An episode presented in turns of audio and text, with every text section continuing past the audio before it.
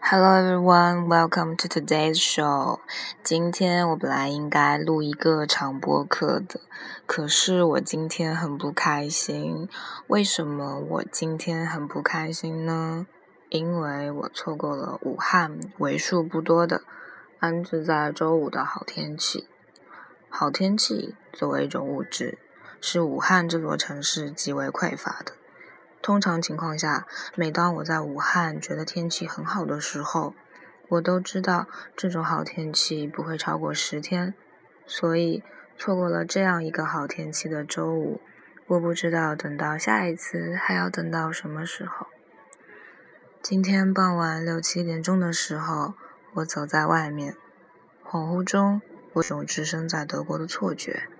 彼时的气温与光线与哥廷根初夏晚上八九点钟的光景类似，虽然哥廷根还要更明亮一些。德国由于纬度较高，夏季的白天会特别长，长到不真实。那无论如何，今天的主题仍然是不幸，因为我已经错过了这样一个好日子。我根本没有办法去形容今天感受到的不幸。实际上。不幸的模样总是在千变万化着，不像幸福，幸福总是雷同。而毕竟我还是不能空洞的叙述不幸，于是我决定抄袭一份不幸来打个比方。